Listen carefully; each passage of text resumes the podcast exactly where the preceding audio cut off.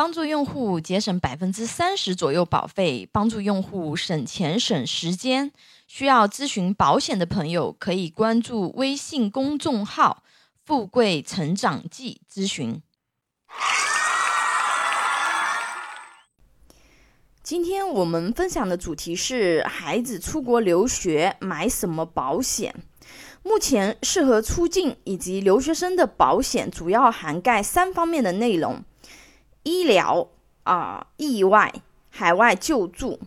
那留学保险产品保障范围的话呢，是大同小异啊，只不过在附加服务上有所区别。在选择的时候哦，并不是说服务内容越多就越好。最主要还是要按照出国留学的实际需求啊去选择。市面上的这个境外留学保险呢，报价从几百元到几千元都有。这些保险的保障范围大多包括意外身故及伤残保险、医疗补偿、财产或旅行证件遗失。学业中断费用保障等，除了传统的保障服务内容，一些保险公司为了增强产品竞争力啊，还有一些创新的这个服务内容。那留学险应该是在国内买还是去国外买呢？首先啊，选择留学保险要根据啊去留学国家的要求，考虑留学国家对保险保障限额是否有规定。结合当地的保险情况，选择适合自己的保险产品，最好选择具有救援服务以及住院医疗费用垫付的产品。啊，救援服务不仅可以提供医疗救援方面的服务，啊，还包括比如说翻译啊、护照丢失等其他实用的服务。而住院医疗费用垫付啊，则可以有效。减轻患者的经济负担。由于救援公司在保障范围内直接向医院支付相关医疗费用，啊，无需担心由于这个就是手头上没有流动的现金，对吧？看病耽误治疗。最后的话呢，再根据自身的经济情况啊，那么选择适当的啊额度的产品就可以了。留学生除了投保海外学校指定啊，或者是推荐的保险产品啊，建议在出国前在国内啊另行购买一份留学保险，作为对留学国当地保险的有效补充啊。为什么呢？啊，因为留学生对国外的环境，对吧？医疗状况不是很熟悉，那么再加上自身可能对于保险产品的认知能力有限。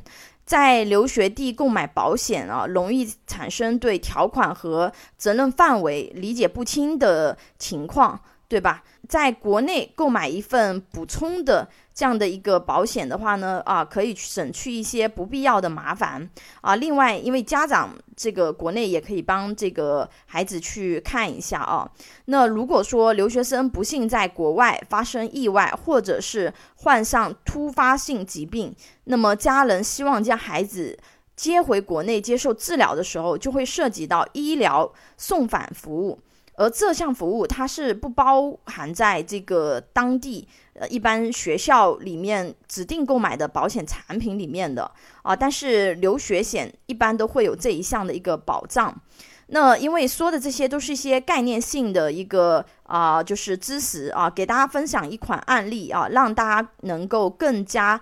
这个透彻的去理解这个留学险的一个用途。那么，首先我们来看看保障地啊，那都有一些什么保障地啊？保障的时间能够持续多久？那首先的话呢，啊，分享的这个案例的话呢，它的保障地是全球无境外除外地区啊。那么。保障时间它是可以选择的啊，最长的话呢可以达到三百六十六天啊，可以根据自身的情况去选择保障的时间。保单自踏出国门啊开始生效，中途的话呢可回国续保啊，不管是留学还是境外旅行都可以得到保障。那么它的保障内容啊包括哪些？是否有医疗保险？那么它的保障啊，主要包含学业保障、医疗保障、财产保障和行程延误保障四个方面。啊，其中医疗保障的话呢，同时包含了境外和境内的医疗啊，但是境内医疗是以百分之十五为限啊，也就是说在留学险有效期内。啊，如果说在国内的这个医疗机构进行治疗的话呢，也可以获得一定的一个呃就是赔偿。啊。接下来我们讲一下啊，就是学业保障、医疗保障。财产保障、行程延误保障啊，它具体的一些那个保障内容包括一些什么呢？啊，首先的话呢，学业保障包括留学中断啊、缺课、缺考、学校倒闭，比如说像之前这个疫情，对吧？那么其实它造成的一个这样子的一个中断啊，以及缺课啊、缺考，它其实也属于它的一个保障的一个范围啊。医疗保障包括个人意外。急性病感染隔离啊，财产保障包括财产损失啊，行程延误保障包括这个旅行延误、行李延误啊等等。由于保障项目比较多啊，就不一一举例了。那具体的这个保障内容，有需求的朋友可以给我留言或者关注微信公众号啊“富贵成长记”进行咨询。有的朋友啊会担心在国外能不能够及时的享受到救援服务，对吧？那么呃案例里面的这一款的话呢，它全球救援机构遍布二百一十一个国家啊，有三十七所救援中心，有全职医疗专家、专业的医生，二十四小时全球待命啊，只需拨打急救电话即可获得救援服务。